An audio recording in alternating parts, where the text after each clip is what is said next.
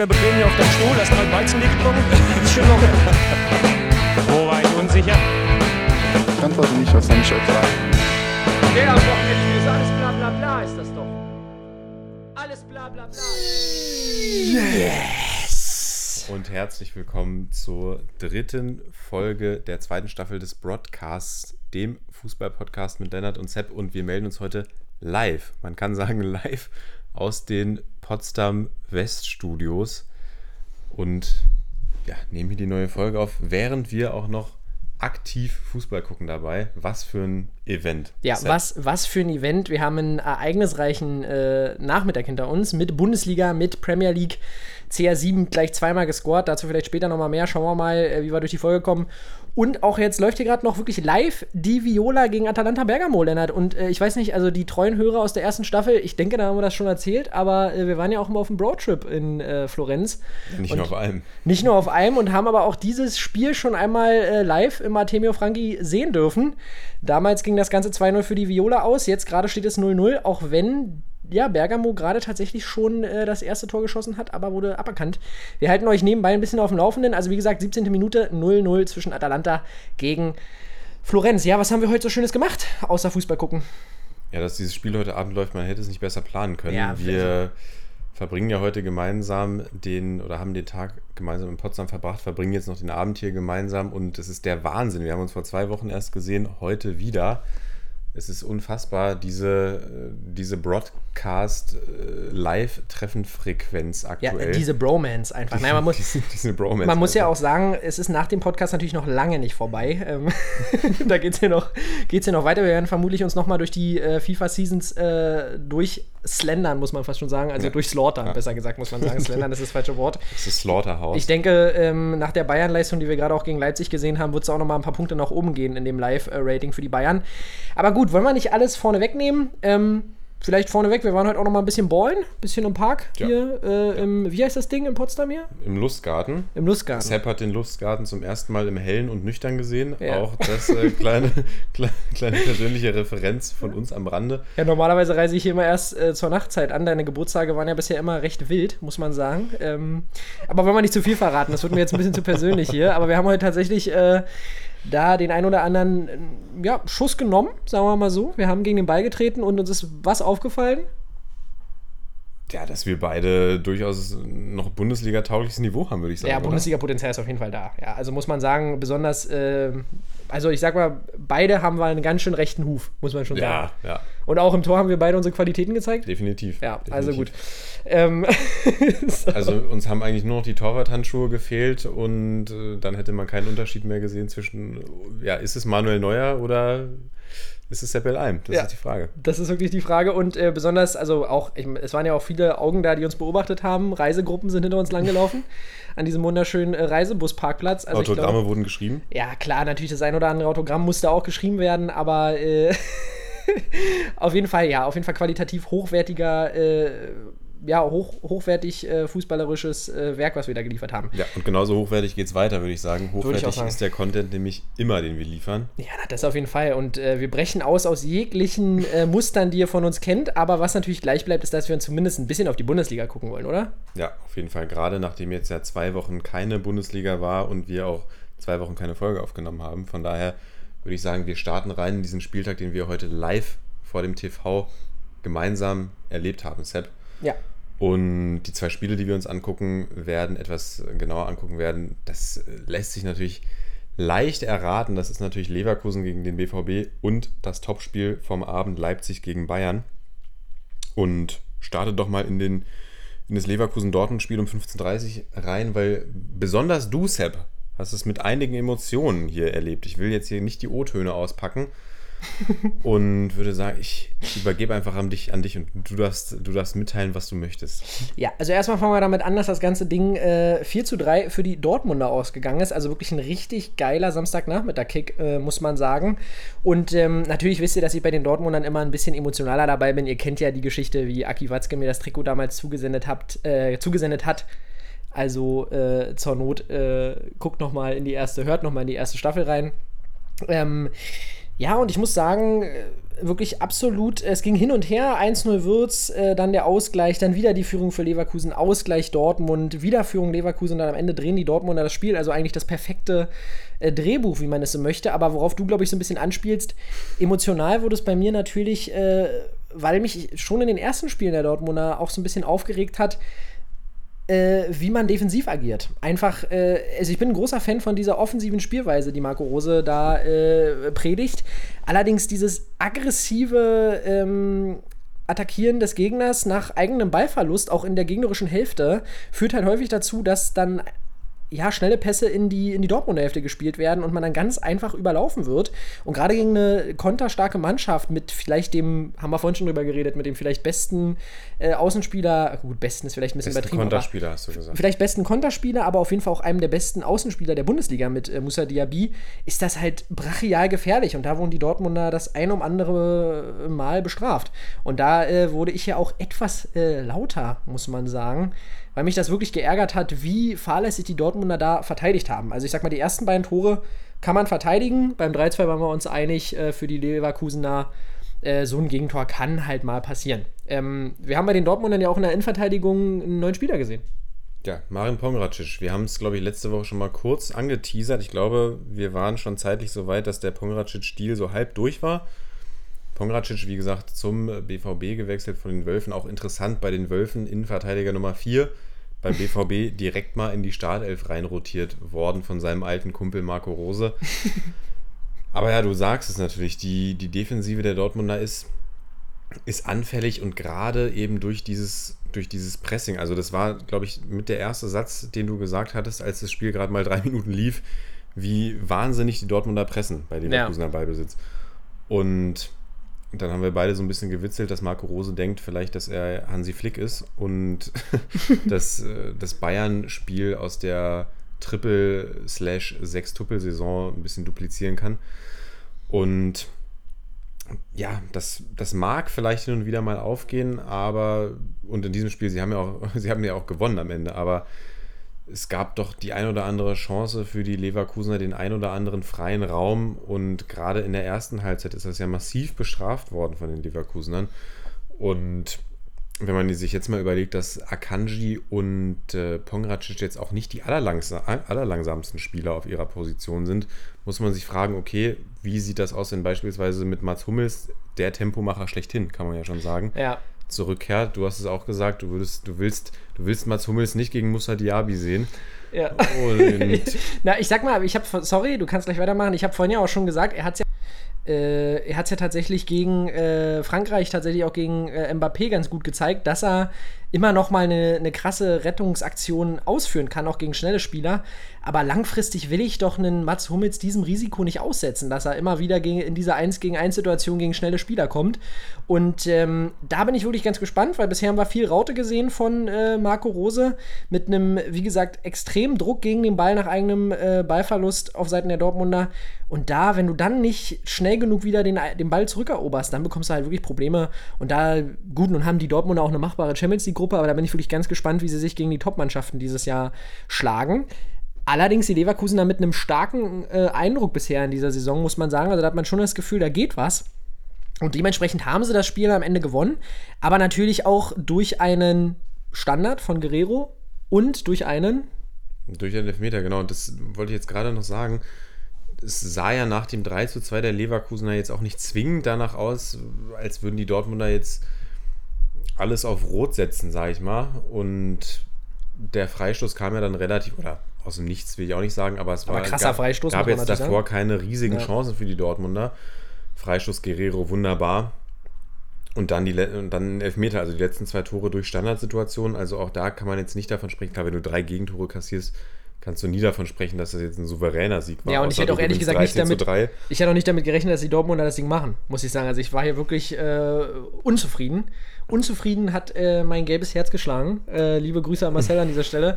Und, äh, und beim Elfmeter haben wir hier beide gesessen ja. und haben uns ein bisschen, ja, waren uns ja doch relativ einig, dass das nicht zwingend ein Elfmeter sein muss, oder? Ja, ich habe ich hab jetzt gerade tatsächlich schon wieder ein bisschen vergessen. Äh, ach nee, äh, äh, Reus, genau, Kusunu, Reus äh, und Reus im Zweikampf und Reus bekommt ein bisschen die Hand ins Gesicht, aber ob das jetzt ein Elfmeter sein muss, also da, äh, auch wenn ich mich natürlich sehr gefreut habe über die Kickbase-Punkte, das wollen wir an der Stelle auch anbringen. Ich habe ja Haaland äh, sehr teuer ersta- erstanden ähm, in unserer 18er Kickbase-Liga. Allerdings äh, ist das in meinen Augen auch nicht wirklich ein Elfmeter. Und dann ist es für Dortmund im Endeffekt vom Spielverlauf auch ein glücklicher Sieg, würde ich sagen. Ja, also es, ich denke, so, wenn man sich den Spielverlauf anguckt und gerade was die Defensivreihen angeboten haben und was die Offensivreihen aus auch daraus gemacht haben, hätte man auch mit dem 3-3 gehen können. Also du kannst natürlich diesen Elfmeter geben, weil der Arm von Kusunu Ja, der muss halt nicht ins geht, Gesicht. Geht deutlich in klar, Reus ja. Gesicht. Allerdings ist, hat Marco Reus auch überhaupt keine Chance auf den Ball und fällt natürlich auch wieder hin. Also er blutet danach auch. Okay, wollen wir ihm mal zugute halten. Sicherlich war das schmerzhaft, aber er fällt natürlich auch wieder hin als ja, mir fällt jetzt gerade kein passender Vergleich ein. Und dann gibt es den Elfer, Haaland verwandelt äh, sehr souverän. Und dann ja, gibt es dann auch nicht mehr so riesen, äh, riesen Chancen. Alario kriegt dann, äh, taucht dann nochmal vor Kobel auf. Aber das Spiel ja, hat dann, hält dann nicht mehr so viele Highlights für uns bereit und somit gehen die Dortmunder als Sieger vom Platz, überholen die Leverkusener damit auch in der Tabelle, die aber trotzdem mit dem Saisonstart, finde ich, zufrieden sein können, wie es ja häufig auch der Fall ist, muss man sagen, bei den Ja, Leverkusenern. ja, ja, ja. Und, auch immer eine gute Mannschaft gemein, äh, zusammen, muss man sagen. Und ja, beide Mannschaften, ich denke, also ich hätte mir, ich habe mir ein offensives Spiel erwartet. Ein 3 zu 4 habe ich mir jetzt tatsächlich nicht erwartet. Und ich denke, beide Mannschaften können auf jeden Fall zufrieden sein, was, was ihren Offensivdrang angeht. Ja. Bei der Defensive, ja, da muss man mal schauen. Und gerade bei einem Team wie die Dortmund, wie den Dortmundern, die ja den Anspruch haben, immer vorne mitzuspielen, oben anzugreifen, bin ich gespannt, was Marco Rose sich noch so einfallen lässt in den Ja, kommenden also Wochen. da muss defensiv was passieren. 13, 9 ist jetzt, glaube ich, die Torstatistik, ne? 13 Tore Ja. gemacht, 9 äh, kassiert. Wir haben ja schon gesagt, verteidigen, nein, danke auf jeden Fall an dieser Stelle war es heute. Aber das sind dann natürlich auch die Spiele, die am meisten Spaß machen. Wir haben noch eine strittige Szene ähm, gehabt, oder was heißt strittige Szene? Da waren wir uns eigentlich auch einig, äh, das Tor von Bellingham, das ja nach Vorarbeit von Haaland passiert, äh, wo ich gesagt habe, Haaland hat, Haaland hat diese äh, Danny Welbeck-Vision. Ähm, wo er ihn mit dem, mit dem hinteren Kopf weiterleitet. Bellingham haut das Ding ein, aber vorher natürlich eigentlich ein ganz klares Foulspiel von äh, Dahut Das an, an äh, wem auch immer von den Leverkusenern. Wir, äh, genau, wir haben aber auch wirklich vorhin habe ich schon gesagt, äh, ich glaube, Andrich tut dem Leverkusener Spiel auch ganz gut. Nochmal so ein galliger Typ auf der 6. Ich glaube, haben wir heute dann, ich glaube, das Startelfdebüt gesehen. Ähm, definitiv auch eine geile Truppe, die sie zusammen haben. Vielleicht hätte man sich bei, ähm, hätte man sich für Bailey noch ein naja, vielleicht hätte man sich noch eine Verstärkung gewünscht, die sofort hätte helfen können, aber Adli ist ja definitiv ein Spieler, der in der zweiten französischen Liga gezeigt hat, was er kann. Punkt. Äh, haben wir schon über Johann Brandt gesprochen. Nee, War nämlich in der ersten Halbzeit, dachte ich, das äh, geht runter. Gleich. Das war Verstolpern und wieder der Julian Brandt, den wir letzte Saison auch häufig gesehen haben. Letzte Saison ja auch von Terzic viele Chancen bekommen und wenig genutzt. Oh, was ist jetzt hier los in der Serie A? Kurz. Äh Possible Penalty Check für die Viola. Mach bitte weiter. Okay, äh, das, äh, da halten wir euch gleich auf, äh, hier auf dem Laufenden. Das dauert nämlich, wir, wir kennen ja die Serie A, es dauert jetzt wahrscheinlich noch fünf Minuten. Ähm, genau, und dann in der zweiten Halbzeit aber wirklich ähm, bekommt er den Ball von Haaland, äh, macht dann auch sein Tor zum äh, einen Moment zum 2 zu 2 und nimmt den da auch geil mit. Aber man merkt einfach, er braucht, glaube ich, noch ein bisschen mehr Zeit in der Startelf. Daniel Mahlen dafür aber rausrotiert. Und ähm, ich finde, da sieht man, dass Marco Rose schon, glaube ich, ein paar, ja, ein paar Stücke auf äh, Julian Brandt hält. Ja, wobei man natürlich da sagen muss, Daniel Mahlen ja, war, soweit ich informiert bin, bei der niederländischen Nationalmannschaft. Julian Brandt eben nicht.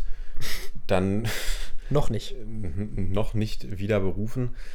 Und es gibt den Elfmeter für die Viola, Viola sehr schön. Okay, mach kurz weiter. Und ich denke, da geht es auch einfach ein bisschen um das Ressourcen-Kraftmanagement, zumal man ja auch häufig davon ausgeht, Ja, und gleich noch gelb hinterher, richtig. Zumal man ja auch davon ausgeht, dass, dass man häufig oder gerne mal die Akteure gegen ihre Ex-Vereine spielen lässt.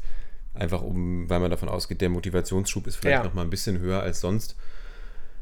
Ja, aber die Frage ist natürlich, du hast gesagt, Julian Brandt braucht noch Zeit. Wie viel Zeit braucht er denn noch? Weil er ist jetzt nicht Ja. erst seit dieser Saison beim BVB 25 Jahre alt mittlerweile. 25 Jahre Wrack, alt. eine Leiche. Ist- Nein, Spaß. Ist er jetzt, auch, ist jetzt auch nicht so, dass er direkt Ja. in, die, in die Bundesliga, äh, neu in die Bundesliga gekommen ist.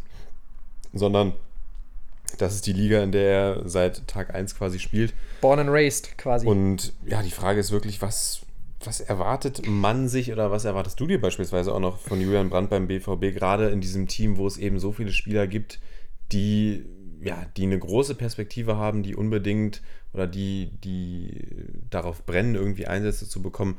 Giovanni Reyna jetzt ja auch gerade verletzt, der sonst auch diese Position ausfüllen füllen kann. Ja, wie, wie siehst du Julian Brands Rolle da? Ist jetzt vielleicht ein bisschen off-topic, aber.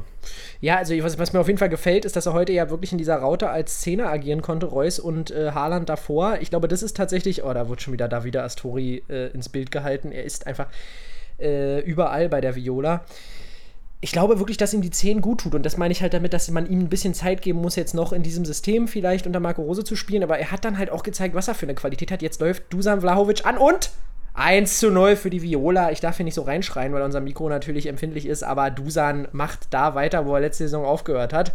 War ja mit Atletico in Verbindung gebracht worden. Aber ja, er ist immer noch bei der Viola.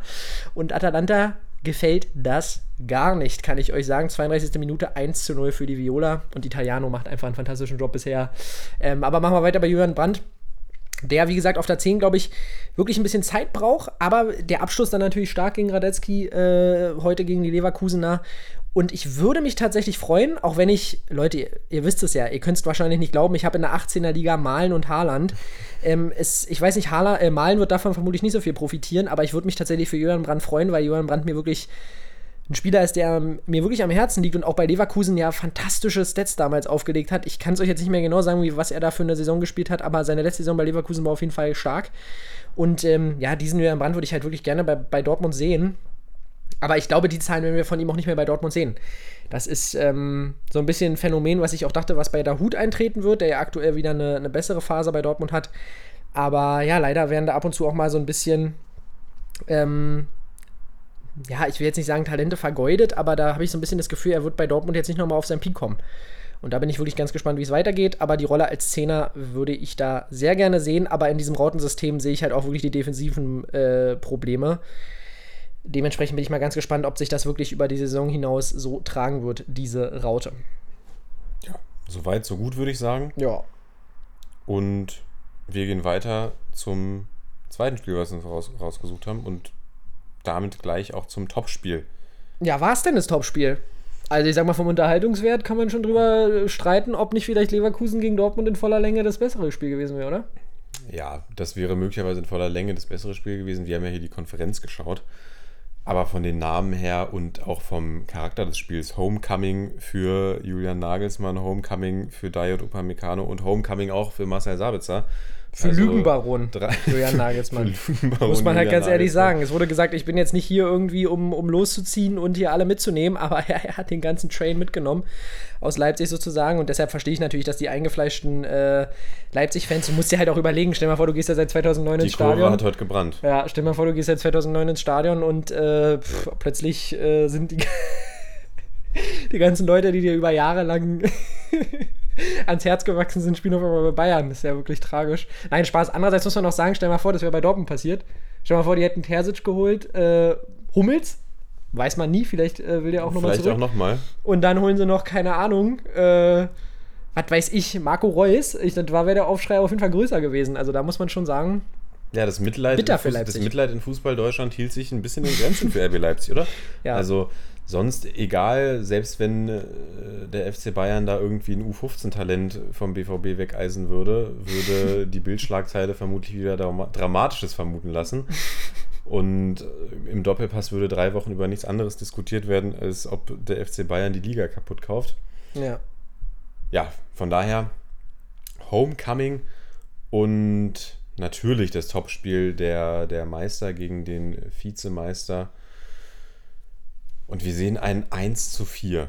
Der FC Bayern schlägt RB Leipzig mit 4 zu 1 und doch mit einer recht dominanten Vorstellung, ja. würde ich sagen. Ne? Also, ähm, so leid es mir tut für die Leipziger, oder so, so bitter es dann tatsächlich ist zu sagen, weil ja auch es sicherlich den einen oder anderen Nagelsmann-Kritiker gibt oder gab und auch ja, vermutlich viele gesagt haben, Mensch, Jesse Marsch, der kennt das RB-System. Es läuft noch nicht so ganz unter Marsch. Wir haben schon gesagt, vier Spiele, ein Sieg, drei Niederlagen. Das ist nicht das RB, das wir kennen. Nee. Nicht von den Ergebnissen, vor allem aber auch nicht vom Spielstil. Weil das war ja auch was, was ich während des Spiels zu dir gesagt habe. Jetzt ist Bayern natürlich immer ein schlechter Richtwert. Aber letztes Jahr unter Nagelsmann oder die letzten zwei Jahre unter Nagelsmann, die, Bayer, die Leipziger, da ja, hast du die Spiele geguckt und auch wenn sie mal irgendwie vielleicht keine großartige, ja, kein, kein großartiges Durchkommen von Beginn an hatten, hattest du immer die Idee, okay, die haben einen Plan, die haben eine Idee, die nisten sich in der gegnerischen Hälfte ein und irgendwann wird das Tor fallen. Ja. Einfach, einfach äh, totalen Druck auf die Verteidigungsreihen ausgeübt und das sehen, das sehen wir unter Marsch noch nicht, finde ich. Und das war heute wirklich, Ja. also da muss, muss man wirklich sagen, der, der, der Effekt, den den Trainer auf ein Team haben kann, der ist, ist, das wisst ihr natürlich alle, der ist nicht zu unterschätzen, aber gerade da fand ich es nochmal interessant zu sehen, weil eben gerade der Direktvergleich Nagelsmanns Ex-Team Ja. nach einer relativ kurzen Zeit ohne Nagelsmann gegen das neue Team von Julian Nagelsmann. Und ja, da kann man tatsächlich sagen, die Bayern haben die Leipziger so ein bisschen outplayed. Ja. Weil ich, ich erinnere die, die Silver-Chance, bei der er im Abseits stand und das Tor von Leimer, was jetzt auch nicht zwingend, was in 99 von 100 Fällen kein Tor ist, Ja. den er dann in den Winkel schweißt. Und sonst gab es vielleicht ein, zwei Szenen, in denen Manuel Neuer eingreifen musste und sonst nicht Aber wirklich sonst viel. sehr, ja, sonst wirklich wenig von den Leipzigern, muss ich auch sagen. Und äh, ich habe vorhin schon zu dir gesagt, wir sollten das Spiel gegen Bayern, muss man natürlich immer so ein bisschen extra sehen. Aber nichtsdestotrotz, klar, gegen, gegen Wolfsburg kannst du auch verlieren, aber dazu kommt dann eben, wie du schon gesagt hast, äh, eine Niederlage. Also, du hast noch nicht direkt über Mainz gesprochen, aber die Niederlage gegen Mainz und dann nur der natürlich überzeugende Sieg gegen Stuttgart, das muss man schon sagen. Aber das sind natürlich drei Punkte aus vier Spielen, das ist natürlich überhaupt nicht das, was wir von Leipzig gewohnt sind. Und äh, es ist natürlich auch wirklich ein, ein Unterschied zu diesem Nagelsmann-Ball, wo du wirklich eine offensive Power ausgeübt hast, die äh, in der Bundesliga schon, ja, vielleicht letzte Saison nur von den Bayern und vielleicht in Phasen von den Dortmundern äh, äh, gleichgesetzt werden konnte. Dementsprechend, wie gesagt, wollen wir heute Bayern nicht zu hoch hängen, dass du Bayern jetzt nicht hinten reinstellst und äh, nur hinten reinzwingst, ist natürlich klar. Aber ich glaube, ich bin da echt gespannt, wie es weitergeht für die Leipziger, denn da müssen jetzt langsam Ergebnisse kommen, denn auch Leipzig ist eine Mannschaft, die sich sicherlich, auch wenn André Silva in Anführungsstrichen nur 25 Millionen gekostet hat, aber sicherlich mehr erwartet hat äh, als bisher nur drei Punkte. Na und vor allem, das ist auch noch was, was mir aufgefallen ist, wenn man sich die letzten Duelle oder den, die Historie, die noch nicht allzu lange Historie Bayern versus Leipzig anschaut, dann gab es in den ersten Saisons unter Hasenhüttel und Rangnick beispielsweise, gab es deutliche Siege für die Bayern. Ja. Und in den zwei Saisons Nagelsmann-Leipzig gab es, glaube ich, und in vier Spielen, du hast es gerade kurz offen, ich würde sagen maximal einen Sieg für den FC Bayern. Ah, Das ist jetzt natürlich wieder amateurhaft. Ähm, Nein, Spaß, aber wir haben tatsächlich, ja, tatsächlich waren die Spiele. Vier Unentschieden. Genau, und auch recht eng, muss man sagen. Also wir haben tatsächlich nur einen überzeugenden, äh, achso, das ist ja der von heute. Ja, Leute, ihr merkt schon. Wir haben tatsächlich sehr enge Spiele zwischen den Bayern und den Leipzigern gesehen. Und ähm, ja, glaubst du, dass die Lücke zwischen den Bayern und den Dortmunder, äh, zwischen den Bayern und den Leipzigern größer wird? Das kann man ja vielleicht mal an der, an der Stelle sagen. Naja, ich hab, war ja noch nicht fertig. Okay, dann, dann Also- führ weiter aus und ich sag mal, die Lücke wird natürlich auch größer, wenn ich gefühlt alle Spiele abkaufe. dass, dass man eben in den letzten zwei Jahren nicht den Riesenunterschied zwischen, zwischen Bayern und Leipzig gesehen hat, auch also gerade in den direkten Duellen. Also da war es nie so, dass ich das, also auch wenn, wenn die Spiele, es gibt ja auch Unentschieden, wo man sagt, Mensch, da hat sich jetzt ein Team zu 0 zu 0 gemauert oder sowas, aber das waren immer sehr ausgeglichene Duelle auf Augenhöhe. Ja. Und heute, ja, gut, nun kann man von einer Momentaufnahme sprechen, kann man vielleicht auch sagen, Jesse Marsch ist noch nicht zu 100% angekommen, aber sie sind ja wirklich, ja, in Teilen vorgeführt worden, also ich, ja, einfach, einfach ausgespielt worden oder einfach taktisch auch ausgespielt worden von den Bayern.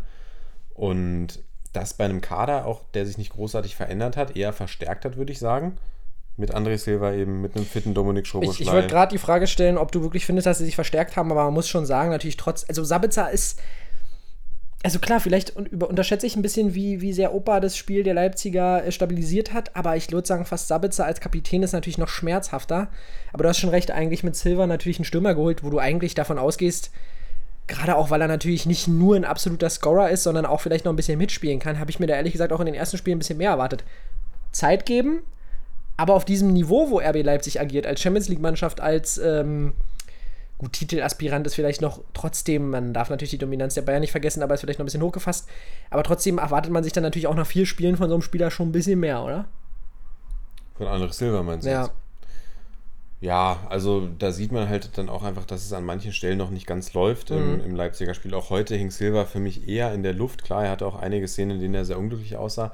Aber auch so Spieler wie Olmo, wie ein Kunku, die ja alle da sind, die das, die das alles kennen, wie, ja gut, Angelino kam jetzt aus einer Verletzung, aber es wirkt alles nicht so äh, fit, frisch und eingeölt, wie es beispielsweise in der Ära Nagelsmann war. Ja. Und von daher bin ich sehr gespannt, wie es sich entwickelt bei den Leipzigern.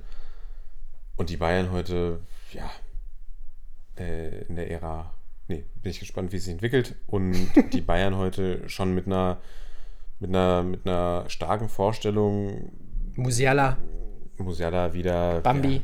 Ja, äh, man, man kann sagen, der Mann sucht seinesgleichen. Also auch Und auch der Abschluss, muss man schon sagen, also in dem Alter, 18 Jahre, Also, das hätten wir heute nicht besser machen können im, im Lustgarten. wenig besser. Und Wenig besser hätten wir es machen können. Ich möchte auch mal kurz hier ein kleines Spotlight äh, auf Alfonso Davis richten. ja. Über den haben wir auch kurz geredet und da gab es diese eine Szene, in der er einfach, ich weiß gar nicht mehr welcher äh, Leipziger es war, in dem er ihn einfach, also es gab zwei Szenen. Einmal in der Defensive gegen einen Kunku, den er einfach ohne Probleme abläuft und dann auch in der Offensive, GG easy. Als, als er glaube ich an, ich weiß jetzt nicht mehr wer es war, vielleicht war es Guardiol, aber das ist eigentlich die falsche Seite. Das ist den er Hörern einfach- aber auch Wo er, egal. das ist den Hörern auch egal, wo Die er wollen einfach, einfach deine Stimme hören. mühelos an seinem Gegenspieler vorbeigeht, den Körper kurz reinstellt, ihn abkocht und der Mann ist einfach 20 Jahre. Wir haben es ist- vorhin nochmal nachgeschaut. Ich konnte gar nicht glauben, dass er wirklich, also mir war schon bewusst, dass er nicht 32 Jahre alt ist und äh, dem Karriereende entgegengeht, aber ich es, äh, entschuldige, ich glaube, wir hatten hier gerade ein leichtes Tonproblem, aber ich denke, das seht ihr uns nach. Äh, ich habe wirklich gedacht, er ist äh, irgendwie zumindest 21, 22, aber dass er wirklich noch blutjunge 20 Jahre alt ist, hat mich ja wieder mal in meine äh, Early Life Crisis reingeschmissen, muss man fast schon sagen. Also wirklich fantastischer Spieler und ja, wie gesagt, dass Bambi da jedes Mal reinkommt und dann auch wie selbstverständlich den Ball runterpflückt und dann einfach einhaut gegen Gulaschi, der jetzt nun auch keine absolute Gurke ist. Ähm, das, da siehst du halt auch einfach, habe ich vorhin schon zu dir gesagt, was die Bayern halt auch vieles richtig machen. Also immer dieses Jahr, Bayern kauft alle nur kaputt, bla bla bla, aber irgendwie holen sie halt auch einen Bayern Davies. kauft die Vancouver Whitecaps kaputt. Genau, Bayern holt halt irgendeinen irgendein Alfonso Davis aus dem Ausland, äh, aus Kanada und äh, der wird einfach zu einem absolut stabilen Spieler in Europa und äh, ja, auch mit Weitsicht, wenn das nicht schon ist, zu einem der besten Außenverteidiger Europas. Ja, das ist ja Äh, genau, also deswegen, also von daher, und ich meine, wie gesagt, vorletzte Saison auch mit seiner Breakout-Season, da haben wir da sowieso schon drüber geredet. Ähm, dementsprechend macht Bayern sehr viel richtig und äh, ja, dementsprechend brauchen wir auch nicht über einen Vergleich zwischen Leipzig und Bayern reden, weil wir sehen halt einfach immer wieder, wie weit die Bayern vom Rest der Liga trotzdem noch entfernt sind. Da wird auch Dortmund nicht rankommen, da wird Leipzig nicht rankommen und ähm, das ist halt wirklich interessant, weil du siehst halt auch, dass eine Mannschaft wie Bayern immer in der Lage sein wird, Leipzig halt die besten Spieler abzunehmen und das meine ich jetzt auch gar nicht mit Tod kaufen oder so, das ist halt einfach der selbstverständliche Gang und ich finde, dass Bayern, wenn man sich jetzt mal, da schauen wir vielleicht nach später nochmal drauf bei Broadcast International, in der Internationals Corner, aber dass Bayern da immer noch einen richtig guten Weg geht. Ähm, und da trotzdem immer noch die richtigen Transfers macht, auch wenn es natürlich dann für Vereine aus der Bundesliga manchmal ein bisschen bitter ist. So, Und trotzdem Ja. sind sie nicht Tabellenführer. Trotzdem Bayern. sind sie nicht Und Tabellenführer. ich würde sagen, damit gehen wir kurz auf die anderen Ergebnisse des Spieltages Gerne. ein. Ergebnisse so far, weil wir haben ja noch drei Spiele offen, auf die wir dann vielleicht, ja, auf die wir auf jeden Fall jetzt heute nicht eingehen können, weil sie ja noch nicht stattgefunden haben und auf die wir vielleicht ein kleines Tippergebnis setzen können. Oh ja, das können wir gerne machen. Aber der Tabellenführer kommt nicht aus München, nein, er kommt aus Niedersachsen, aus Ja. Wolfsburg. Der Aggressive Leader, MVB Marc van Bommel. Vier Spiele, vier Siege, 6 zu 1 Tore. Ja, Man on a Mission. Man wir haben es mal, mission. Man on a Mission. Wir haben es mal wieder. Die Defensive steht Ja. und sie schlagen das Kleeblatt. In Ja, Fürth mit Pflicht. 2 zu 0, ist auch Pflicht, genau. Also zu Kräuter Fürth. Ich weiß nicht, wünscht ihr euch, wünscht ihr euch einen Fürth Deep Dive? Yes or no? Schreibt uns gerne eine kurze Rückmeldung auf die, auf die neue Folge. Aber ich glaube, bei Kräuter Fürth sind wir uns alle einig, das Team ist Trash und das Team geht so viel. so- Das können wir nach vier Spieltagen eigentlich sicher sagen. Ja, Kräuter sicher. Fürth geht zurück in Sag ich euch jetzt 2. hier, sagen wir euch jetzt hier sicher. Ihr habt zuerst hier gehört. Ihr habt zuerst hier gehört, genau. Kräuter Fürth steigt ab. Mm, Von daher Pflichtsieg für die Wölfe haben sie auch souverän erledigt. Freiburg gegen Köln, interessantes Spiel. 1 zu 1. Ja, Fre Freiburg quasi eine Halbzeit in Überzahl, schießen dann das später 1 zu 1, dann fast noch das 2 zu 1. Aber auch da, Baumgart on a mission, Köln, der Hype ist real und Ja, der Anthony ist trotzdem Modest immer noch ein Hype ist real und das ist für beide Teams ein super Ja. Saisonstart, muss man ja mal sagen. Also von daher- Ordentlich. Ordentlich ist denke- wirklich untertrieben, was ich da gerade gesagt habe. Äh, für Köln ist es ein fantastischer Saisonstart und auch für Freiburg. Ich denke, beide können mit der, mit der Punkteteilung leben. Und dann sind wir bei Hoffenheim gegen Mainz 0 zu 2 und auch der Bo Svensson Hype Train rollt weiter. Wirklich. Unglaublich. Hoffenheim, wir hatten sie vielleicht ein bisschen höher gerankt, als sie es jetzt tatsächlich gezeigt Ja, haben. und enttäuschend, Weil heute ideenlos 0 zu 2 gegen Mainz und dann noch das Spiel der Spiele 0 zu 0 Union Berlin gegen den FCA. Ja. Ja, Ein paar Mal Aluminium. ein paar Mal Aluminium. Gieselmann mal Masterclass. Gieselmann. Gieselmann ist wirklich, ich habe schon vorhin zu Lennart aus Spaß gesagt, Barca ist dran. Ähm, will jetzt endlich den, äh, die Offensive komplettieren äh, mit Braithwaite und äh, Luke de Jong. Äh, nein, natürlich ironisch, aber Gieselmann, was der da aktuell veranstaltet, gefühlt der neue Mittelstürmer, äh, auch steht auch mit Kruse am, am Freistoß und äh, sagt so, ey, ey, Max, Max, Max, Max, Ja, und Max sch- schießt ihn dann in die Mauer. Also Ja, da wäre Giesel mal- definitiv ja. die bessere Wahl gewesen. hätte er mal schießen lassen, ja. Ich sag's ja immer wieder, äh, nein, also Gieselmann wirklich einer der Spieler, die ich überhaupt nicht auf der Karte gehabt hätte. Ähm, auf jeden Fall, ja, Union mit ein paar Mal Aluminium und auch den besseren Chancen, also kann schon auch für Union ausgehen, äh, so mein Fazit, aber ich sag mal, bei Union gegen Augsburg 0-0, das war wieder absolute Werbung für die Bundesliga. Genau, und morgen sehen wir dann noch Frankfurt, Stuttgart, Bochum, Hertha und Gladbach gegen Bielefeld. Und Hauen wir ein paar Quick-Tipps raus, oder? hauen wir ein paar Quick-Tipps rauskommen. Frankfurt gegen Stuttgart 15:30. Ich sag, Frankfurt spielt sich so ein bisschen frei 3 zu 1. Ich sag Mamouche Doppelpack 2-1 für Stuttgart. Bochum, Hertha. Na gut, da sage ich natürlich äh, stabiler 2-0-Sieg für die Hertha. Da sage ich stabiler 2-1-Sieg für Bochum und das Dardai aus. Oh. Okay, ja, werden auf jeden Fall harte Predictions rausgehauen. Ja, bei mir ist es auch mehr Hoffnung als Glaube, ehrlich gesagt. Ich muss auch sagen, ich kann mir auch sehr gut vorstellen, dass die Hertha morgen wirklich den, das, äh, die Grabrede hält. Ich habe vorhin schon zu dir gesagt. Zoller macht einen Hattrick und Holtmann hält die Grabrede. Ähm, vor allem, wenn dann morgen wieder durch die durchs Stadion ähm, Du bist keine Schönheit schallt, dann wird vermutlich äh, Pal Yes, Dardai yes. sowieso der Arsch auf Grundeis gehen. Obwohl, Pal Dardai, muss man ja sagen, dem ist ja sowieso alles scheißegal. Der trainiert ja auch die U17 wieder Ja, und Äh, d- dem ist alles Wayne. Äh, ja, Von daher also sage ich einfach mal, du machst mit dem Do Doppelpass jeden, Jeden Gegner, Gegner nass, du und dein VfL. äh, Gladbach gegen Bielefeld. Ich sag 2-2. Ich sag Bielefeld, ja, holt sich ein Pünktchen. Hm. Ah, ich trinke gerade ein Schlückchen Wasser. Äh, Gladbach wird das Ding gewinnen, sage ich. Ich sag mal 3-1. Und ich würde sagen, wir bleiben ganz kurz noch bei den Frankfurtern und schauen ganz kurz auf die Personalsituation oder auf zwei Personalien, nämlich auf Philipp Kostic und auf Armin Younes. Weil das ist mir schon so ein bisschen übel aufgestoßen in der Länderspielpause, was da wieder mal passiert ist. Ja, Philipp Kostic, Mailadressen, Fiasko etc. pp. Und dann ein ganz komisches Instagram-Bekenntnis zur Eintracht. Er liebt die Eintracht, er liebt die Fans, er wird alles geben. Er war psychisch nicht in der Lage zu spielen. Für Serbien war er dann allerdings in der Lage. Mm, Was, was sagst du dazu? Also Philipp Kostic wollte weg, wollte zu Lazio. Wechsel ist gescheitert auf, auf kurioseste Art und Weise. Vielleicht lesen wir in 20 Jahren wieder die beinahe Transfers äh, Philipp Kostic Edition. Und dann Armin Younes, Ja. der auch unbedingt weg wollte, nicht. Äh, Das nicht verstehe ich auch gar konnte. nicht. Und jetzt sind beide, also gut, bei Kostic gehen wir davon aus, dass, also Glasner hat ja gesagt, er wird ihn jetzt nicht äh, mutwillig streichen. Aber Armin Younes, da ist die Trennung in Sicht. Wir, wir gehen davon aus, dass er keine Zukunft hat bei der Eintracht. Und das ist nach der letzten Saison schon verwunderlich, finde ich. Und da frage ich mich immer, was geht so in den Spielern vor? Also auch gerade in Armin Younes, der stark gespielt hat, auch schon vor ein paar Saisons, dann unbedingt zum SSC Neapel wechseln muss. Ja, Ja. Armin Younes, der ist einfach zu höheren Berufen, sich da nicht durchsetzen kann. Dann glaube ich über Ajax Amsterdam. Äh, ja, klar. zurückkehrt. in die Ajax-Legende. In die Übrigens Bundes- geilstes Trikot Europas. Haben wir vorhin schon drüber in die gesprochen. Bundesliga eine, eine tolle Saison bei Frankfurt spielt und dann wieder denkt, ich muss jetzt unbedingt nach Katar oder wohin auch sonst immer geht, wechseln. Also, wir haben es ja auch am Beispiel Robert äh, Schul schon gesehen. Das, das große Geld ist dann manchmal doch scheinbar wichtiger als die Perspektive oder das Spielen bei einem guten, attraktiven Verein international. Ja, vor allem war Armin Younes, sorry, dass ich ja kurz reingrätsche, aber da war Armin Younes jetzt gefühlt das erste Mal seinen Fuß in die Tür gekriegt hat in Deutschland und auch wirklich äh, das ein oder andere attraktivere Spiel in der Budi gezeigt hat. Und jetzt geht's erstmal ab nach Katar. Äh, also, wie gesagt, Lennart, ich, ich sag dir, wenn man, ich habe es vorhin schon zu dir gesagt, wir haben vorhin über Dennis Schröder und die Lakers gesprochen. Wenn mir einer ein paar Millionen auf den Tisch legt, du, dann renne ich aber freiwillig nach äh, Dubai oder irgendwo in die Wüste.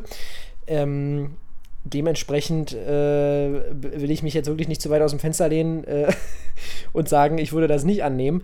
Aber das habe ich schon wirklich nicht so richtig verstanden. Allerdings zum Thema Kostic, also bei Younes muss ich sagen, verstehe ich es wirklich wenig, ähm, aber bei Kostic möchte ich wirklich auch noch mal so ein bisschen diese Beraterkomponente reinbringen, weil ich mich wirklich frage, inwieweit da auch Berater einfach ihre Finger im Spiel haben. Es hieß auch irgendwie, dass es mündliche Zusagen gab, Deswegen dass Kostic verhandelt Kimmich ja auch seine Verträge Genau, alleine. genau. Josua Kimmich ähm, finde ich komplett richtig und wichtig, dass er seine Verträge alleine verhandelt. Nee, genau, aber das, das eben, das würde mich mal wirklich interessieren, wie viele Haie da im Hintergrund unterwegs sind. Und das kostet Bock hat auf die Eintracht, das kaufe ich ihm schon ab. Aber ja, auch, auch Lazio. Ganz ehrlich. Dann fange ich da an und sage, ich will für Lazio spielen. Also, ja, gut, Lazio natürlich traditionsreicher Verein, aber da kann ich auch mit, mit, mit, ne, mit Frankfurt eine, eine Euro Europasaison mitnehmen. Äh, dementsprechend, ja, ich glaube, die Fans. Ich kann mir schon vorstellen, dass die Frankfurter Fans äh, Kostic auf jeden Fall auch wieder ein bisschen in ihr Herz schließen werden nach ein paar Wochen. Aber der muss jetzt erstmal wieder ein bisschen äh, anspielen. Und da sehe ich bei der Eintracht eher die Probleme. Ich glaube, dass für Kostic auch eine schwierigere Saison werden könnte. Ähm, ja, mal gucken, ob Lammers vielleicht noch ein paar Bälle von ihm abnehmen kann. Aber genau, da sehe ich eher so ein bisschen Probleme, dass er da vielleicht ein bisschen in Missgunst fällt, weil er einfach weniger zur Offensive beitragen kann. Weil er einfach extrem äh, auch letzte Saison eine Connection hatte mit ähm, Silva. Und was man auch gespürt hat bei, bei äh, ihm letzte Saison, war so ein bisschen, als jo, äh, Jovic zurückkam, der so ein bisschen sein Homeboy sein soll, dass es da auf jeden Fall besser lief. Kann natürlich auch Zufall sein, aber fand ich schon seltsam, weil er vorher wirklich irgendwie gefühlt zwei Scorerpunkte hatte in 100 Spielen und dann äh, völlig es explodiert ist. Naja, auf jeden Fall glaube ich, bei, bei Kostic kann und auch mit diesem Statement, dass er sich so für Frankfurt bekennt, ich glaube, dass auch immer so ein bisschen Berater im Hintergrund sind. Wenn ich immer höre, ja, das ist das erste Mal, dass ich dabei bin bei Verhandlungen, dann denke ich mir so, okay, äh, lol. Kann ich mir ehrlich gesagt jetzt äh, selber nicht vorstellen, aber gut, ich bin jetzt auch kein Profi-Fußballer. Meine Meinung dazu. Ja, und trotzdem finde ich es interessant, dass eben bei der Eintracht äh, doch so ja, gehäuft irgendwie so kleine äh, Themchen immer mal auftauchen, wo man da, wo man sagt, okay, Frankfurt eigentlich über die letzten Jahre etabliert in der Bundesliga als Ja. Team, was irgendwie um die Europa League oder um die UECL jetzt neuerdings mitspielt, wo man sagt, ja, aktive Fanszene, was man jetzt davon halten will, ist ja jedem selbst überlassen. Aber irgendwie ähm, gute Stimmung mit Markus Krösche, eigentlich jemand, der jetzt übernommen hat, Amin Harid. wo, wo du sagst, auch jemand, der, der, der in Leipzig einen guten Job gemacht hat. Glasner, neuer Trainer. Ja, und weiß ich nicht, und dann wollen auf einmal alle weg da. ja, Also- das ist schon ein bisschen seltsam, ne? Also ganz kurz, ich läuft gerade äh, AS Monaco gegen Olympique äh, Marseille, deswegen habe ich gerade Amin Harid gerufen, äh, weil ich gerade leicht überrascht war, aber der ist ja dahin gewechselt. Ähm, ja, es ist bei Frankfurt so ein bisschen, bisschen die Frage, was da im Hintergrund läuft. Das ist nämlich wirklich, ähm, das habe ich letztens schon auf anderem Wege gehört, ähm, dass es da wirklich irgendwie Gerüchte gibt über die Absprache mit, mit Kostic, dass der gehen durfte, damit, dass es schon lange klar war, dass, äh, dass ja auch Guendouzi, das ist ja wirklich Bundesliga Allstars hier gerade bei Marseille, dass es auch irgendwie klar war, dass eine viel zu geringe Ausstiegsklausel, ich meine, kann man halt auch wirklich hinterfragen, ob mich im André Silva wirklich eine Ausstiegsklausel von 25 Millionen in den Vertrag schreiben muss. Auf einem Transfer, ich meine, Sonst wäre er vermutlich nicht da gelandet. Genau, genau, genau. Äh, Und äh, dass das natürlich alles so ein paar Hintergründe sind und dass da vielleicht im Management vielleicht doch gar nicht alles so geil lief, wie es in den letzten Jahren geklungen hat. Ähm, ja, und dass es dann natürlich vielleicht auch manchmal so ist, dass Spieler einfach sich weiterentwickeln wollen. Aber das ist eben das, was ich meine bei Kostic. Ist jetzt Lazio wirklich so eine krasse Weiterentwicklung? Oder ist es nicht irgendwie so ein bisschen, äh, ja, Hauptsache, da hat irgendjemand Geld an einem Transfer verdient? Und da das kann er zumindest Giro ein paar Dinge auf. Genau, genau. Klar ist es natürlich mit Giro Immobile hast du dann natürlich vielleicht nochmal einen Spieler von einem krassen Format und das ist auch keine schlechte Mannschaft.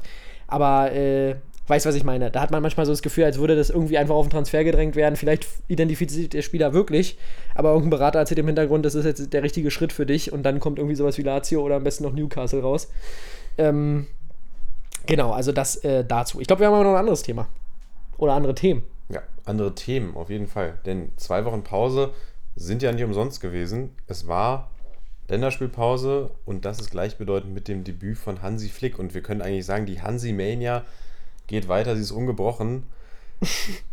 Ausgebrochen. Hansi, Hansi Flick ist äh, nicht nur der Bayern-Heilsbringer gewesen, sondern er ist jetzt, ja, ich denke, man kann es sagen. Man wir, sagen. wir werden Weltmeister, oder? Ja, also safe. Äh, da gehe ich definitiv von aus und Katar, ich werde auch jedes Spiel gucken. Ähm, nein, das Hier ist mit ja dem Glühwein. mit dem Glühwein schön auf dem Weihnachtsmarkt. Ist ja auch so eine Frage für sich, ob man das Ganze, ob man den ganzen Scheiß überhaupt noch unterstützen will, aber das klammern wir mal noch aus. Ich glaube, da machen wir irgendwann eine extra Folge drüber. Ja, ich sag mal, wir haben drei überzeugende Spiele gesehen, dreimal zu null, aber natürlich auch gegen drei Nationen, wo ich jetzt sage, äh, Liechtenstein, da war der äh, Innenverteidiger am Vormittag noch kurz eine Mauer hochziehen irgendwo im Betrieb. Äh, dann, nee, den musste halt schlagen und dafür war 2 zu 0 jetzt natürlich auch nicht überragend. Allerdings, wenn natürlich da hinten komplett zwei Busse geparkt werden und noch, äh, wie gesagt, die hochgezogene Mauer vom Vormittag vom äh, Arbeiter quasi noch das Tor zumauern, dann ist natürlich auch klar, dass du da jetzt nicht äh, komplett Liechtenstein an die Wand spielst, oder beziehungsweise an die Wand spielst, aber haben sie ja gemacht, aber dass sie jetzt vielleicht nicht 100 Tore schießen, ist schon okay. Ähm, dann ein sehr überzeugendes 6 zu 0 gegen Armenien, ähm, wo du wirklich diesen, das ist so ein bisschen, so ein bisschen Löw-Flashbacks hatte man schon auch. So diese Phase, ich weiß nicht, wann war das, vor der EM 2016 oder so, wo wir jeden Gegner in der Quali einfach komplett zerstört haben. Äh, so stelle ich mir das vor. Das ist äh, der DFB-Fußball, den wir sehen wollen. Und dann natürlich 4 zu 0 äh, gegen Island, die aber auch irgendwie von einem, äh, was war das? Irgendwie Vergewaltigungsskandal. Äh, hast du das mitbekommen?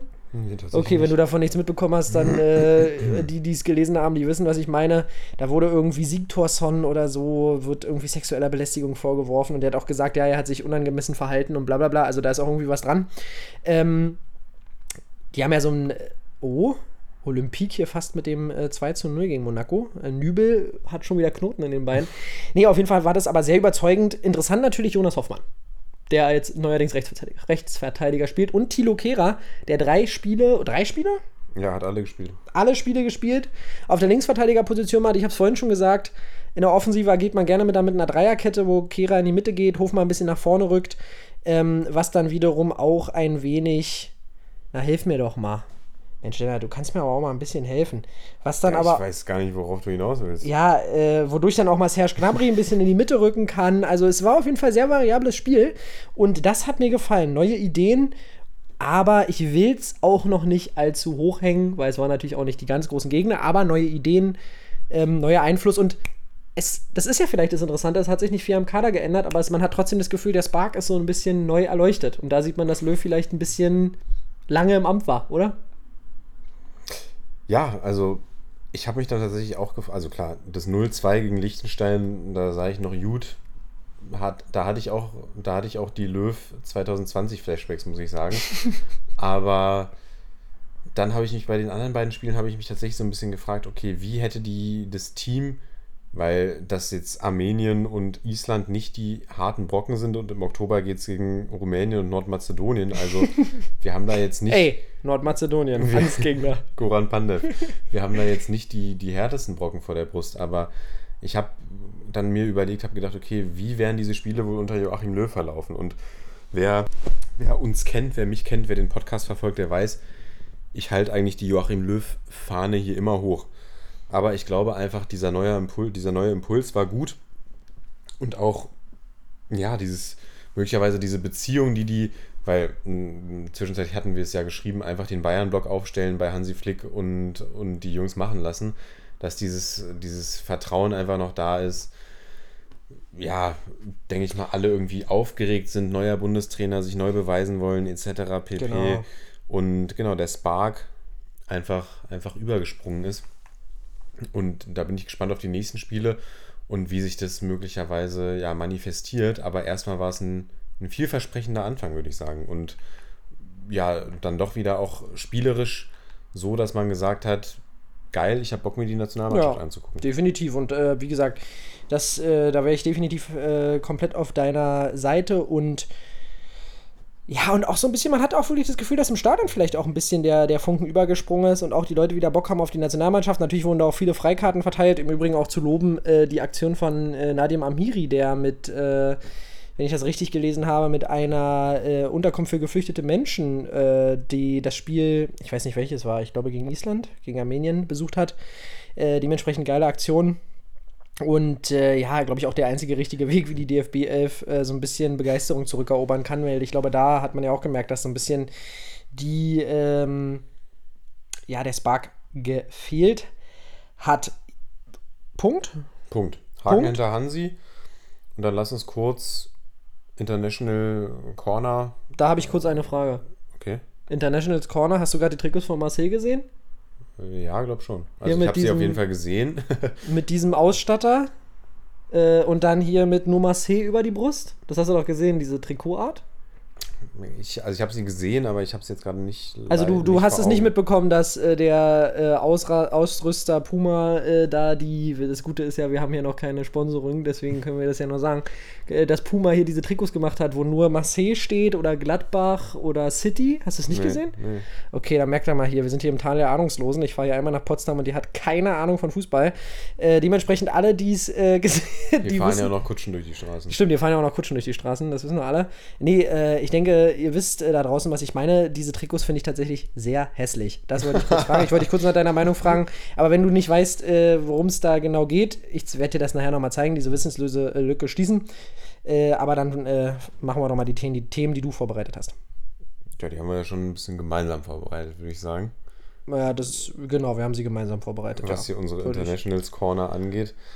Ah, okay, haben wir Und- wirklich, ja, wenn ich jetzt hier auf deine Notizen gucke, haben wir die wirklich gemeinsam vorbereitet. Junge, Ja. das sieht ja hier aus, das ist ja. Äh, Ich wollte schon sagen, das sieht aus wie die, wie die Hausarbeitsvorbereitung früher. genau, vier Stichpunkte. ja. ähm, Wir sind ja, ready, ähm, wir sind la- lass born uns, ready. Lass Ja. uns kurz aufs Cristiano Ronaldo Comeback schauen, oder? Ja, Weil haben wir wir heute eben live live, auch Zeuge geworden sind. Und wir haben reingeschaut und dann haben wir aber aufs Qualifying geschaltet. Also Mhm. wir haben natürlich den. Wir haben auf dem Fernseher Bundesliga geguckt und auf dem Second, Second Screen natürlich noch äh, restliche weitere Sky-Programme verfolgt. und zu der Zeit aber eben das Sprint-Qualifying, Sprintrennen in Monza geschaut. Und dann kommt es natürlich, wie es kommen muss. Cristiano Ronaldo trifft direkt beim Homecoming zum 1 zu 0 gegen Newcastle. Ja. Und ja, schießt dann auch noch ein zweites Tor. Was sagst du dazu, Sepp? Ja, he, was soll- he back, he attack. Ja, man hat es einfach gesehen, man hat es im Stadion äh, gehört. Es, ich habe schon zu dir gesagt, das ist schon geil. Ich freue mich, wenn er wirklich scoren sollte, wenn er dann äh, seinen legendären Sprung an der Eckfahne auspackt und das ganze Studi äh, Studium, ja, das ganze Studio und das ganze Stadion mitgeht. Ähm, Ich habe Ronaldo studiert. ich habe Ronaldo studiert ähm, in äh, mehreren Semestern und dementsprechend äh, kann ich dir auch sagen, dass das wieder klassisch Cristiano Ronaldo war, der einfach zurückkehrt an seine alte Wirkungsstätte im Old Trafford und dann äh, gleich einen Doppelpack schnürt. Ja, natürlich auch in bester Cristiano-Manier per Kopfball, aber du merkst halt einfach, was dieser Typ für eine krasse Athletik immer noch mit 36 hat, was der einfach für eine Winning-Mentality mitbringt und du merkst vor allem auch, was er der Mannschaft gibt, finde ich jetzt. Ich meine, es war Newcastle. Wie gesagt, wollen wir mal nicht wieder komplett, komplett alles über den Klee loben. Aber Newcastle hat eben auch eigentlich Santiago Muniz. Muss man auch sagen. Ja, und die Legende. Auch legendärer Film, den es ja da über die über äh, Newcastle United gibt. Filme. Äh, Filme sogar, stimmt. Ich glaube aber tatsächlich den zweiten habe ich gar nicht gesehen. Ich glaube, den ersten habe ich gesehen. Aber auf jeden Fall merkst du auch, dass, also jetzt ist die Frage, was da langfristig der Mannschaft gibt, aber heute hast du schon gemerkt, dass da eine gewisse, äh, ein gewisser Hype natürlich mitging, was natürlich auch absolut unverwunderlich ist. aber auch was die Mannschaft für eine Qualität hat. Wenn du dir überlegst, dass du da einen Pogba dahinter hast, dass ein Rashford heute nicht mehr gespielt hat, ein Greenwood, unfassbar noch äh, junges Talent, äh, der immer noch äh, viel im Tank hat. Mit Sancho hast du Qualität geaddet, mit äh, Varan hast du hinten jemanden geholt. Mit Van de Beek hast du auch einen relativ teuren Bankwärmer. Ja, ist auch wichtig. sagen. Und vor allem, wenn du dann immer 80 Millionen hast, äh, egal wer den Ball annimmt, das ist auch schon mal ganz wichtig. Äh, gut, darüber wollen wir gar nicht reden, vielleicht gleich noch mal ein bisschen. Äh, aber erstmal, dieser Hype ist auch bei mir ein bisschen wiedergekommen, oder? Ja, bei mir auch. Ich habe auch gesagt, ich gucke mir jetzt vielleicht das eine oder andere Menüspiel einfach mal wieder an. Weil natürlich Sancho, da ist jemand, den wir aus den letzten Jahren Bundesliga kannten, wo es mich natürlich interessiert, was macht der, wie kommt der, wie kommt er bei seinem neuen, bei seiner neuen Heimat in Manchester an? Ist ja nicht seine erste Station in Manchester. Und dann natürlich auch Spieler wie Pogba etc., zu denen ich eigentlich relativ gespaltene Meinung oder zu dem ich eine gespaltene Meinung habe.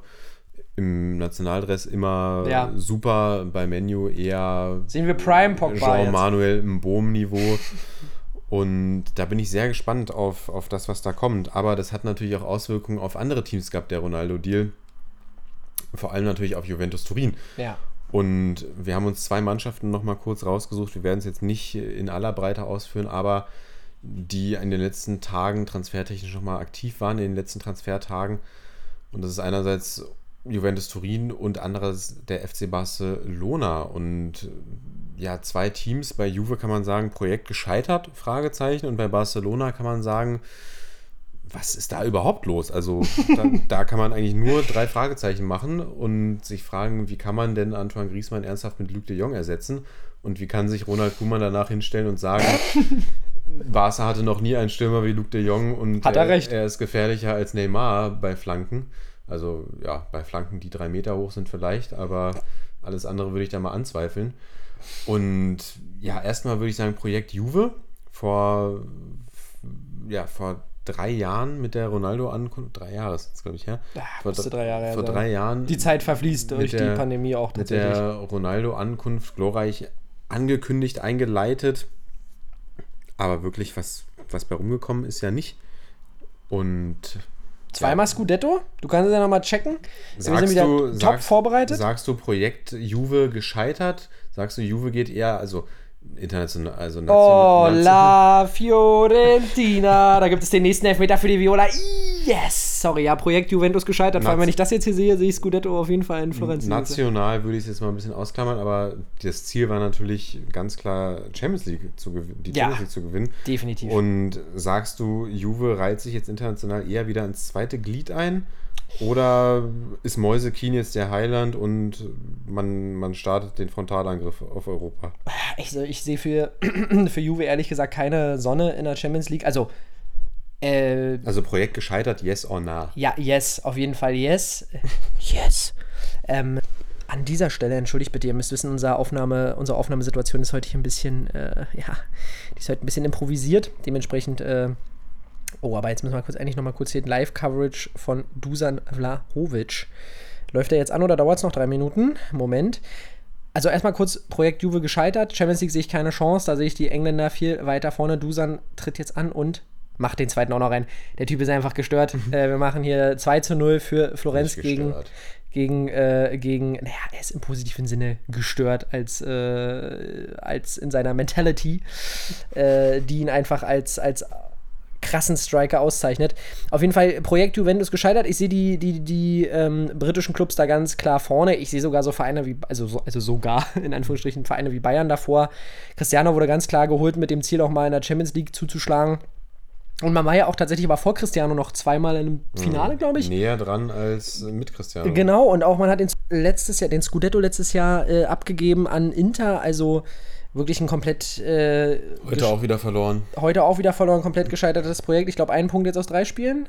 Jo. Äh, also man merkt wirklich, dass, und ich glaube, das ist auch wirklich, wirklich die Frage, inwieweit die, die großen Clubs, so Clubs, wo man es vorher nie gedacht hätte, sowas wie Juve oder auch Barcelona, die du ja gerade schon angesprochen hast, inwieweit die finanziell einfach jetzt äh, gebeutelt sind von dieser Pandemie. Denn ich meine wirklich so Sachen wie bei äh, Barca. Ich meine, man holt Luc de Jong nicht, weil man sich denkt, der ist die neue. Der hat ja auch jetzt Sevilla nicht in Sphären geschossen, wo äh, man denkt, der Typ Ja, gehört der Mann jetzt. ist in Gladbach gescheitert. Ja, also mal äh, so, wie Karten ich- auf den Tisch. Da sind schon so einige gescheitert, auch äh, Marco Rose ist da schon gescheitert, womit sich der Kreis so ein bisschen schließt. Nein, oder dann die ganze Emerson Royal- Royal-Geschichte, irgendwie, der, wo gesagt wurde bei seiner Präsentation, er hat eine 300 Millionen Ausstiegsklausel, wir hoffen, er bleibt lange und dann geht er einen Monat später zu Tottenham. Also Griezmann auch geht zurück zu, zu äh, Atletico, wo Atletico sich ins Fäustchen jacht und wo man auch Gehalt sparen wollte. Also ich glaube, da mer- würde mich wirklich mal interessieren, inwieweit diese großen Clubs da gebeutelt sind. Ja, und nicht nur pandemiebedingt, also natürlich, die Pandemie spielt da eine Rolle und das, die, die bringt das Ganze jetzt so ein bisschen ans Tageslicht, aber eben davor diese ganzen Missmanagements und diese äh, ganz krasse Verschuldung. Coutinho, Dembele und wer war der dritte? Griezmann hat man auch für 100 Millionen geholt. Über 100 Millionen? Ist da nicht noch einer? Naja, der Messi-Vertrag ist vielleicht so, noch so ein eigenständiges Thema. Der hat auch gekostet, äh, kann man schon so sagen. Ja, dementsprechend, also wirklich, wenn du wirklich mal überleg mal, also ich meine, Dembele hatte jetzt vor seiner Verletzung eine gute Phase, aber sonst halt auch nicht viel.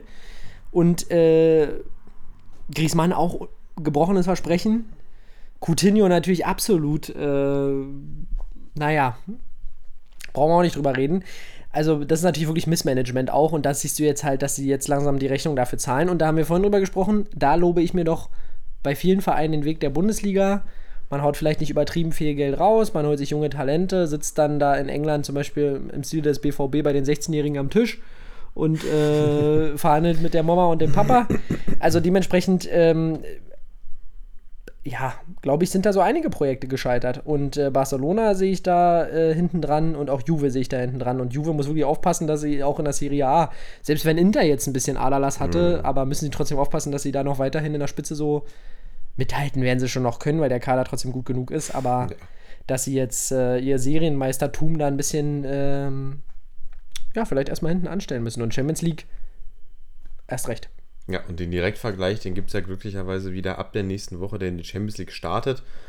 Und die startet gleich mit einem Highlight, nämlich Bayern gegen Barca.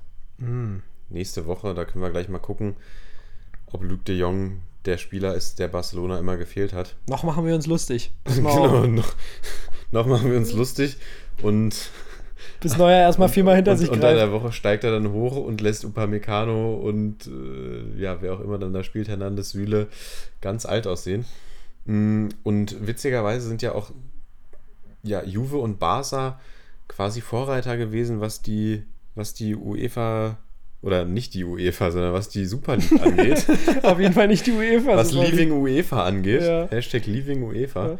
Und die dritte, der dritte Club natürlich ganz vorne mit dabei, Real Madrid. Klar. Und da hat Alexander Zeferin auch mal wieder ausgeteilt.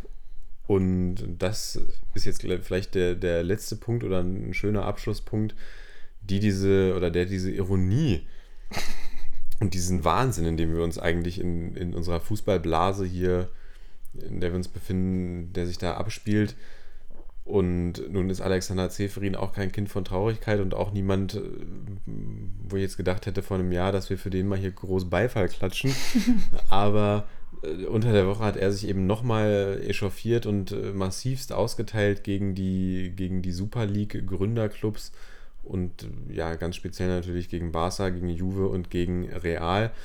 Hat gesagt, das sind alles Clubs, die, die komplett ja, missgemanagt wurden, die, die Präsidenten sind inkompetent und ist dann nochmal speziell auf Florentino Perez eingegangen, der äh, ja, Otto und Alexander Zeferin gejammert hat, dass Real die Super League braucht, um als Club zu überlegen, überleben.